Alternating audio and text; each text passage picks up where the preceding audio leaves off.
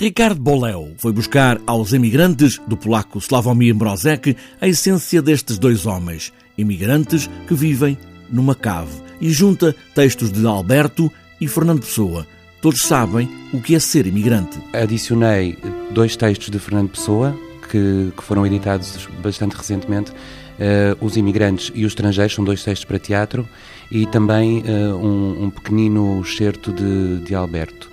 Uh, e são três autores que uh, foram imigrantes, uh, os três. embora Fernando Pessoa tenha sido o único que nasceu e foi sepultado na, na mesma cidade, Lisboa, o Morozek também foi imigrante e o Alberto também. E o que é que me impede de voltar? O regresso nunca foi possível.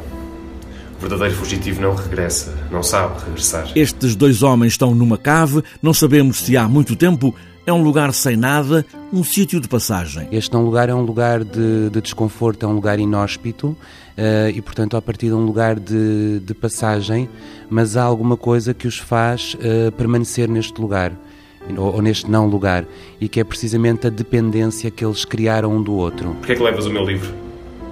Pela mesma razão que tu.